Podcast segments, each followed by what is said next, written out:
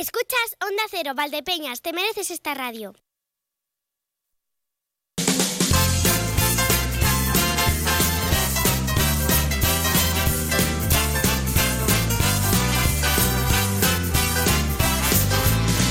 Si te gusta la aventura con la lectura, vas a disfrutar. Pues ya estamos aquí, una semana más entre líneas y en esta ocasión nos van a sacar los colores. No porque el libro se ha subido de tono, no, no, no, no. Eh, ya, ya desde el título, ya desde el título nos sacan los colores. Verán ahora ustedes. Trini Moreno, bienvenida, ¿qué tal? ¿Cómo estás? Muy bien, bien hallado. Un poquito fresca la mañana, pero bien, bien, bien, bien. Déjala, déjala que sea fresca, déjala, que estamos en invierno y no nos hemos enterado todavía de que es invierno. Sí, es verdad. Madre mía, qué invierno llevamos. Yo no sé qué va a pasar. Como luego nos lleguen en, en abril, en mayo, heladas, se van a ir todos los cultivos donde fue el carro Luisco. ¿Sabes? Sí, sí, porque ya están los almendros. Claro, ya empiezan a, a apuntar. Bueno, yo tengo, eh, yo tengo en la terraza, el invernadero que tengo en la terraza, lleno de yemas, desde hace ya un mes casi. Lleno de yemas. Como ahora caiga una helada, pues se va todo al garete. En fin. Así que, es. que decía yo que nos iban a sacar los colores, pero, pero yo pensando en el título, porque ya tenemos una edad, ya cuenten lo que cuenten, no nos vamos a ruborizar. No, ya no nos asustamos. Hombre, hay algunos capítulos, pero bueno, ¿Sí? no, no nos Sí, asustamos, no, ni mucho sí. menos. Bueno, a ver, a ver, eh, desvélalo tú, ¿de qué vamos a hablar hoy? Bueno, pues hoy vamos a hablar del manuscrito carmesí de Antonio Gala. Muy bien. Eh, vamos a hablar un poquito de Antonio Gala porque hay tanto que decir, pero bueno, vamos a decir lo más fundamental. Que nace en Brazatortas, la provincia de Ciudad Real, el 2 de octubre de 1930 y fallece el 28 de mayo de 2023 en Córdoba, con 92 años. Vamos a ver, él se considera cordobés de adopción. Hay una cosa muy curiosa. En la casa donde nació, pues unos chistosos pusieron, en esta casa nació el escritor andaluz cordobés Antonio Gala. Ya está bien, ¿no? Sí, pero, pero eso se hizo porque es que él siempre, él siempre se identificaba como cordobés. A él le preguntaban y se identificaba como Claro, cordobés. es que él muy pequeño, su padre era médico y lo trasladaron. Entonces mm, dice que él nació allí casi de una forma accidental, pero que sus primeros recuerdos los tiene de un patio cordobés y hay que entenderlo también. No, no, sí, yo lo entiendo. Lo que pasa es que, claro, eh, a Antonio Gala, Antonio Gala al final le ocurre como a los vascos. ¿Sabes que los vascos nacen donde les da la gana? quieran. Pues él fue un cordobés que nació donde quiso. Ya está. ¿Ya está? no tiene más. Venga, cuéntanos. Pues nada, que cultivó todos los géneros literarios, se licenció en Derecho, Filosofía y Letras y Ciencias Políticas y Económicas. De verdad es que me- mm, eso es que me, me- vamos, hizo gracia, no sé hasta qué punto eso lo de aquí nació el escritor cordobés, por favor. Creo que cuando murió, eh, ahí le pusieron una placa donde decía que nació, pero sin el escritor cordobés, nació Antonio Gala, en su casa de Brazatortas. Bueno, pues este hombre mm, llega a la novela de forma muy tardía porque estuvo trabajando hasta que encontró algo desde peón de albañil, repartidor de, pa- de panadería, profesor en varios colegios privados de Madrid, hasta que ya a los 33 años decidió empezar a escribir. Parece ser que una de las primeras relatos que escribió, pues eh, tuvo un premio y él muy orgulloso se lo dio al padre. Eso es lo que figura en la biografía, no sé si era verdad. Claro, el padre lo que quería es que ejerciese de lo que había estudiado, de ninguna manera como escritor. pues le fue muy bien como Sí. escritor. Bueno, pues pasó el tiempo, él claro le defraudó, pasó el tiempo, cuando murió el padre, en el bolsillo de una de sus chaquetas tenía guardado aquel relato que le dio su hijo. No me digas, por favor. No, el padre- escalofriante. A ver, el padre estaba orgulloso de su hijo, pero le hubiera gustado otra vez. Es que en aquella época lo de ser escritor era una moneda al aire. Alguno vivía de ello, pero la mayoría se moría de hambre. Entonces, claro, el padre quería lo mejor para su hijo, que yo lo entiendo. E- Este es el equivalente a, a Concha Velasco con el Mamá quiero ser artista, Mm. ¿verdad? una, una cosa así. Pero bueno, le fue bien porque además eh, el manuscrito carmesí fue premio Planeta en 1990. O sea que, Y una cosa curiosa, bueno, aparte de los muchos premios que obtuvo, Sí. solamente voy a citar algunos, pues eh, Ciudad de Barcelona, el premio del espectador, premio de la crítica, el premio que daban los premios Maite de Teatro, de los medios audiovisuales, de la Real Academia de Córdoba de Ciencias, meda- medalla de oro al mérito de las bellas artes y medalla de oro de Castilla-La Mancha. Pero, cuidado, este hombre que cultivó todos los géneros, poeta, dramaturgo, novelista, guionista, articulista, ni obtuvo el premio Cervantes, ni el príncipe de Asturias, ni siquiera miembro de la Real Academia Española de la Lengua. Me parece, me parece mm, increíble. Bueno, eh, también es que quizá él jugó sus bazas en otro, en otro área, porque sí fue de la Academia de las Artes Escénicas. A esa sí perteneció. Sí, pero mm, estos premios que son los máximos de España, eh, me parece que aquí no se hizo bien. Bueno, eso es lo que pienso. Bueno, ganó también el premio Planeta con precisamente la novela de la que vamos a hablar hoy, el manuscrito carmesí. Alguna, eh, La Pasión Turca, por ejemplo, se la hizo Vicente Aranda en cine, cuya protagonista fue Ana Belén. Pero no le satisfizo. La verdad es que si se ha leído el libro y la película, No mm, sobre todo el final, eh, no tiene nada que ver. No tiene nada que ver, no tiene nada que ver. En la, absoluto. La, la película es porque en aquel momento eh, Ana Belén era un sex symbol y bueno, pues para un par de escenas o Mm. tres subidas de tono y su desnudo es para lo que se hizo la película. No, el, el argumento, bueno, quiere parecerse al libro, pero hay, una, hay un océano de distancia entre uno y Sí, otro. los dos protagonistas, Ana Belén, pero y el protagonista masculino también fue bien elegido, ¿eh? Sí, sí, sí, sí, no, bien, quiero decir, no. Físicamente, No, digo. en- en- en- y además en la época en la que se hizo la película, pues como que me fijé más en la, en la protagonista que en el protagonista. Hombre, normal. bueno, bien. Bueno, dentro, dentro de sus artículos en el periódico escribió charlas con Troilo.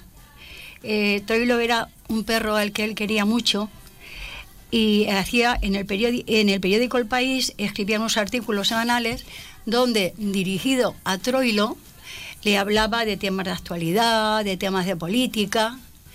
Mm, la verdad es que son, son bonitos. Y luego también escribió artículos de opinión con el nombre de Troneras, también el diario El País.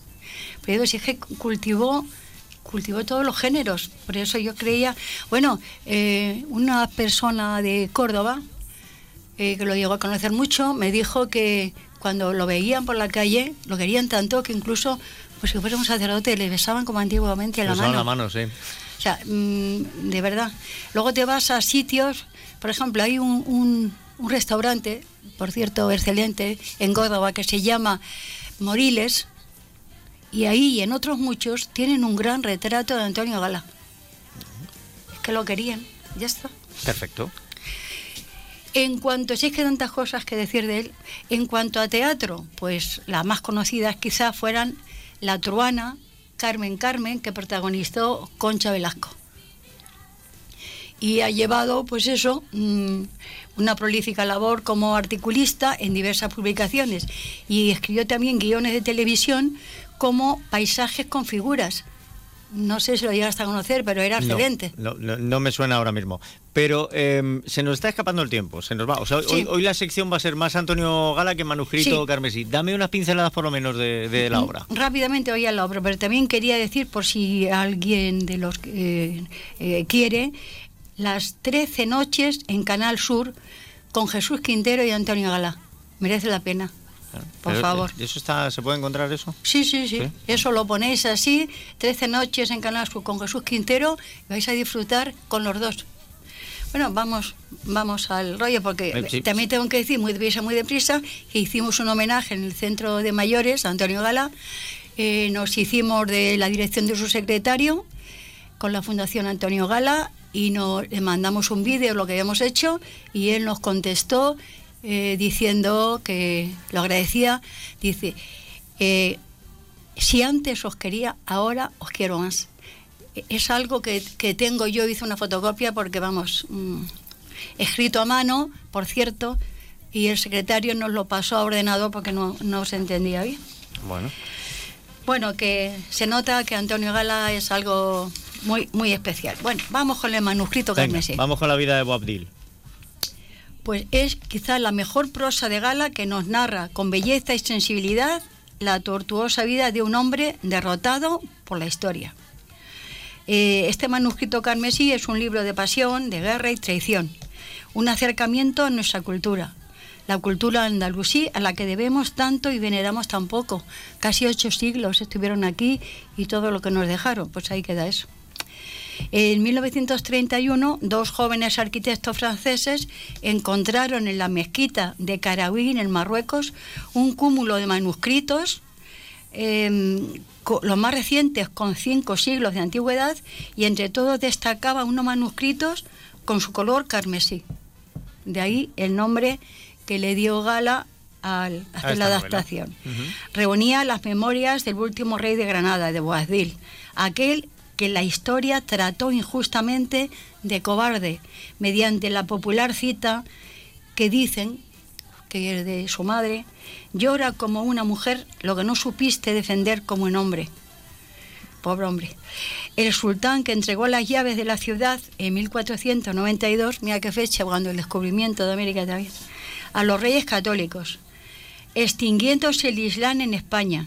Relata su historia y Antonio Gala nos acerca a ella a través de su prosa. Pero nada más comenzar, ya Gala nos advierte en el prólogo de la, posible subjetividad de Boabdil, al reflejar su vida y de las modificaciones que ha sufrido el texto al traducir ciertas fechas, nombres, lugares y remisiones para hacerlo más inteligible a los lectores occidentales de hoy. Eh, narra los años del reino de Granada y de Boabdil, visto desde el lado musulmán. Los personajes que, bueno, el principal por supuesto que, que es Boabdil, y su esposa Moraima o su madre Aisa, que la madre pues era un poquito dura con él. Era, era como la madre de Mbappé. Era eh, mucha rienda, mucha rienda tenía. Es cierto que en el manuscrito carmesí de Gala no se retrata a un Boabdil cobarde, pero sí quizá pusilánime, sí quizá una persona eh, abatida, depresiva, porque ve que, que la derrota está cerca, que su reino se extingue. Y, llega un momento en que eh, antes de la derrota bélica, él ya se está dando por vencido. Estás viendo que, que es una persona sin, sin fuelle ya para seguir adelante. Sí, pero también eh, fue un hombre fuerte y valiente porque amaba a su pueblo y era capaz de entregar su honor por salvarlo. Da igual que a mí me digan lo que sea, pero salvo a mi pueblo porque veía la derrota muy próxima. El libro lo que tiene es que Rápidamente, rapidísimamente. 664 páginas. Ahí. Y hay algunas veces que es un poquito exhaustivo. Y también creo que es interesante, aunque hay muchas más cosas, es interesante que cuando recibió el premio Planeta, eh, le dieron lo que entonces eran, en el 1990, 20 millones de pesetas. Que Actualmente. Sí. se le da un millón de euros, que son 166 millones de pesetas. Bien es cierto que creo que más del 40% parece ser que se lo, tiene, se lo queda Hacienda. Se lo viene quedando un poco, se lo viene quedando un poco. Bueno, eh, ¿con qué terminamos hoy? Pues hombre, hoy no podemos terminar en otra cosa que no sea llorando por Granada. Y si además vas por los jardines del Generalife y vas escuchando esta canción, ya es demasiado. Pues Trini Moreno, que pases buena semana. Nos quedamos llorando por Granada. Dicen que es verdad que se oye hablar en las noches cuando hay luna en las murallas. Alguien